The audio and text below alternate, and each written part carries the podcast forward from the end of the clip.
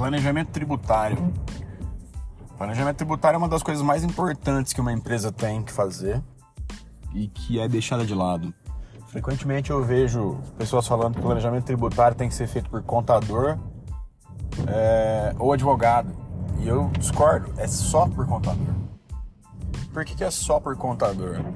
Porque você tem que ter um contador bom, que esteja bem atualizado de toda a legislação de apuração dos impostos e que saiba atender exatamente é, os detalhes do seu negócio.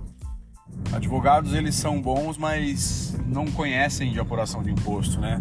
É tão simples quanto quem é por imposto é contador. Logo, quem faz planejamento tributário é o contador. Mas na verdade não era nem isso que, que eu queria falar. O que importa mesmo é, é, é o motivo de se fazer um planejamento tributário e o impacto que isso pode ter. Então, planejamento tributário é a ferramenta que o contador tem para projetar e escolher o melhor regime tributário para aquela empresa para aquele ano. Então, o planejamento tributário é muito importante ser feito logo no final do ano, novembro, outubro, novembro, dezembro. Por quê? Porque ele vai valer para todo o próximo ano. Com algumas exceções, mas via de regra você não muda de regime no, no decorrer do ano. É, e é muito comum, já vi isso diversas vezes, uma empresa ser enquadrada no Simples Nacional quando ela deveria estar no presumido ou estar no lucro real. E aí essa empresa paga mais imposto do que ela devia durante bastante tempo. Só que eu vou trazer um exemplo muito, muito simples aqui, que foi um exemplo recente, aconteceu hoje, no dia dessa gravação. É, conheço uma pessoa que tinha um MEI e que não tem assessoria contábil. Essa pessoa faturou 100 mil reais aproximadamente no ano de 2022.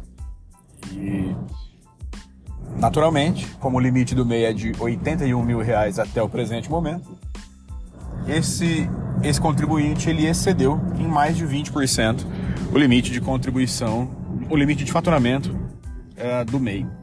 Que acontece nesse caso?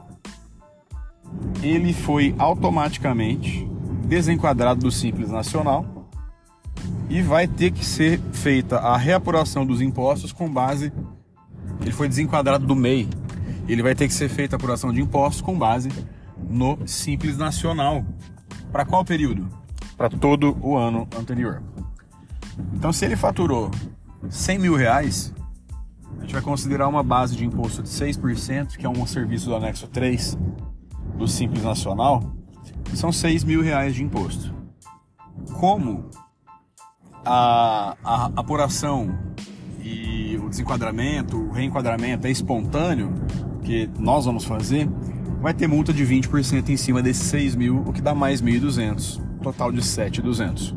Fora os custos de honorário de serviço para fazer desenquadramento, enquadramento como empresa uh, no Simples Nacional, individual, limitada, não importa, aí o formato é o cliente que escolhe, mas vai ter mais um custo aí de honorários para fazer a regularização de junta comercial, receita etc.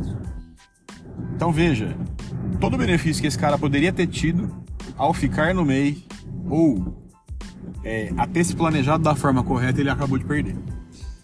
E vai ter um custo aí brincando de 9 mil reais, 8.500 reais, 9 mil reais para ele botar essa empresa em dia.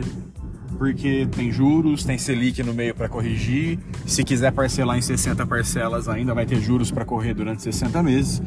Então, o preço, o preço do não acompanhamento da falta de acompanhamento, o preço de não ter um contador é muito grande.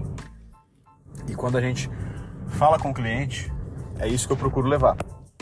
É, eu procuro levar não como forma de exemplos de colegas de profissão que, que eventualmente foram desatentos, mas eu procuro levar para as pessoas as oportunidades que elas têm em ter um bom contador ao lado.